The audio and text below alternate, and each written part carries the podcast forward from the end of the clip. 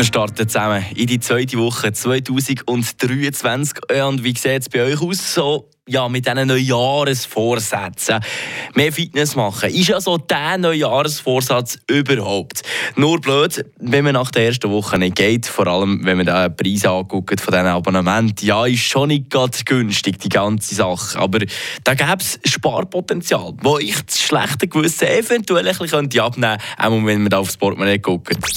Eine Portion Wissen für einen starken Tag. Schlauere Tag mit Radio FR. Beim günstigsten Anbieter unter den Schweizer Fitnesscenter kostet das Abi im Jahr knapp 500 Franken. Aber es geht gegen noch günstiger und zwar mit eurer Krankenkasse.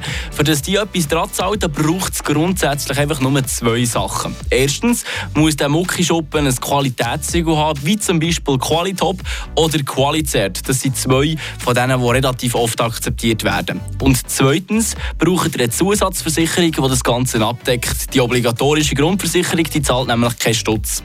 Die Helsana oder Zwiga sind da besonders spannend. Bei denen gibt es bis zu 800 Franken, die sie an ein Fitnessabo zahlen. Das Ganze mal in Ruhe angucken, könnte sich also für euer Portemonnaie noch ziemlich lohnen. Und wenn ihr effektiv auch geht, dann lohnt sich sowieso auch für eure Figur. Frische Tag, der Radio FR Morgen.